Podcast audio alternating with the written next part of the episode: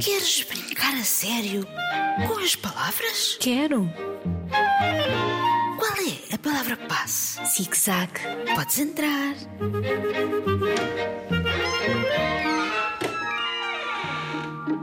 Olá, Margarida. Olá, Isabel. Podemos começar? Estás cheia de pressa para ler as histórias de amizade, não estás? Estou mesmo. Olha o que nos escreveu a Matilde, 13 anos. Quando a Joana conheceu a Fernanda, achou que ela era pouco esperta e não lhe deu atenção. Mas uma vez, a Fernanda ajudou-a a compreender as equações e gostaram tanto de estudar juntas que nunca se separaram. Davam-se mesmo bem.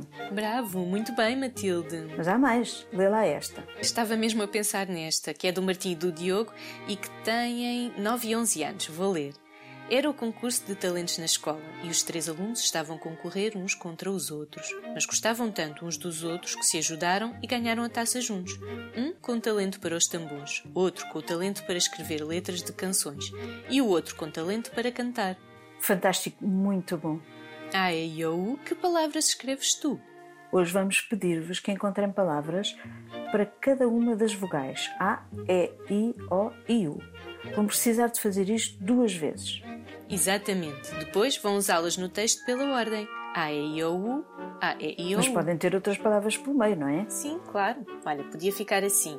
A Alice queria escrever o início do outro texto e uma poesia, por isso agarrou nas palavras escritas e inovou o texto com ornamentos pouco usados. Bom exemplo, Isabel. Obrigada. Queres tentar? Pode ser.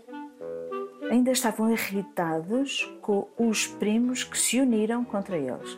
Assim, resolveram entrar em imensas tentativas de ficarem em paz outra vez e no último instante conseguiram. É isso. Os nossos ouvintes vão escrever coisas muito giras, temos a certeza. Enviem para radiozigzag.rtp.pt ou deixem os textos aqui no Padlet brincar a sério com as palavras. Adeus, divirtam-se. Adeus, até ao próximo programa.